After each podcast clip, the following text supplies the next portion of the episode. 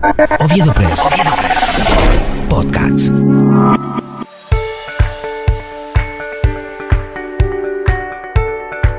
Paraguay va a brillar en los siguientes cinco años. Es el discurso político que nos queda luego de los resultados electorales del pasado 30 de abril en nuestra República, donde la aplastante victoria del Partido Colorado lo sitúa como el ganador absoluto en todos los cargos en pugna, tanto ejecutivos como legislativos.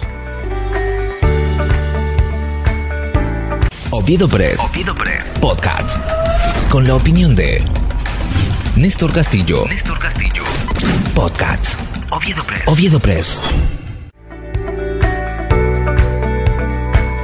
Si bien del total de electores que fueron a las urnas, 42% le dieron el sí a Santiago Peña para presidente de la nación. El 58% restante optó por otras candidaturas o votó en blanco, lo cual parece un contrasentido por aquello de que en democracia manda la mayoría, que técnica y fácticamente quedó plausible.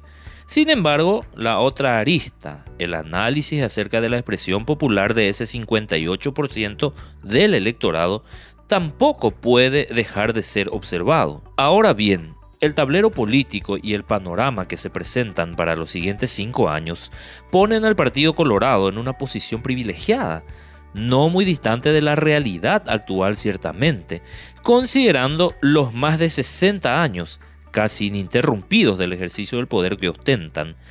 Es aquí donde el discurso de vamos a estar mejor más que nunca cobra relevancia y debe ser patentado con acciones y políticas de desarrollo nacional. Veamos, acceder a la presidencia de la República ganar 15 de las 17 gobernaciones, quedarse con 48 de los 80 escaños en diputados, 23 de 45 curules en Senado y alzarse con mayoría absoluta en juntas departamentales, deben ser el aval suficiente para que no existan excusas en aplicar las decisiones, acciones y políticas gubernamentales que hoy sí más que nunca nos traigan progreso. Sería inadmisible que un partido político como la ANR, que fue y es blanco permanente de cuestionamientos por los resultados demostrados a lo largo de décadas de administración, disipe nuevamente las esperanzas del pueblo en los siguientes cinco años, en escasez y podredumbre de gestión, ante el manto casi omnipresente de la corrupción característica que no es de exclusividad colorada, pero sí lo hacen mucho más visibles sus actores. Cinco años no serán suficientes, ni vale la pena mencionar, empero deberán ser entonces el inicio cuanto menos y la demostración fehaciente de la verdadera vocación de servicio, de identidad y proximidad del Colorado con las necesidades e históricas reivindicaciones postergadas para la gente. Salud, educación, empleo, por citar tres de ellas nada más. Tampoco sería admisible que teniendo tantos espacios de representación copados por los colorados, no se logren articular a futuro políticas de desarrollo regionales en el país. De la mano, señalo, de 15 gobernadores de nuestra república.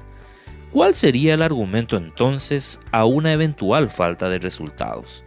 El cuento de la mayoría opositora no nos permite desarrollar el país sería muy caradura y falaz. Esta es una oportunidad inmejorable para el Partido Colorado, que durante la campaña electoral pregonaba Anipen Boposhila Iraitú, no molesten al avispero porque saldremos a arrasar en las urnas. Y al final de cuentas se cumplió. Entonces es cuando debe honrar la confianza de sus afiliados, de quienes votaron y eligieron la continuidad en el poder de este centenario partido político. ¿O es que el objetivo simplemente era llegar a cualquier costo para luego meter mano con la repartija de los recursos del Estado? Por otra parte, queda nuevamente una lección hasta ahora sin aprender por parte de los partidos de oposición, que divididos es imposible hacerle frente al Partido Colorado, aunque tampoco demostraron con sus candidaturas ser opción real de cambio.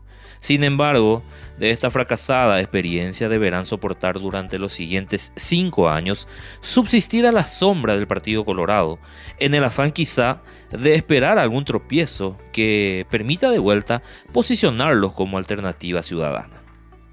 Tener a futuro cinco años de gobierno casi unipartidista en el Paraguay es resultado de las reglas de juego de la democracia, pero tampoco debe ser un cheque en blanco para el debilitamiento de la institucionalidad de la República o justificación alguna para el latrocinio, la corrupción e impunidad. En tanto, acomodémonos en nuestras sillas, en nuestras casas y esperemos la tan anhelada llegada del desarrollo y de los días mejores, de la transformación de la República, del verdadero salto hacia una ciudadanía más justa, más digna, menos pobre. Porque nos prometieron que, ahora sí, vamos a estar mejor.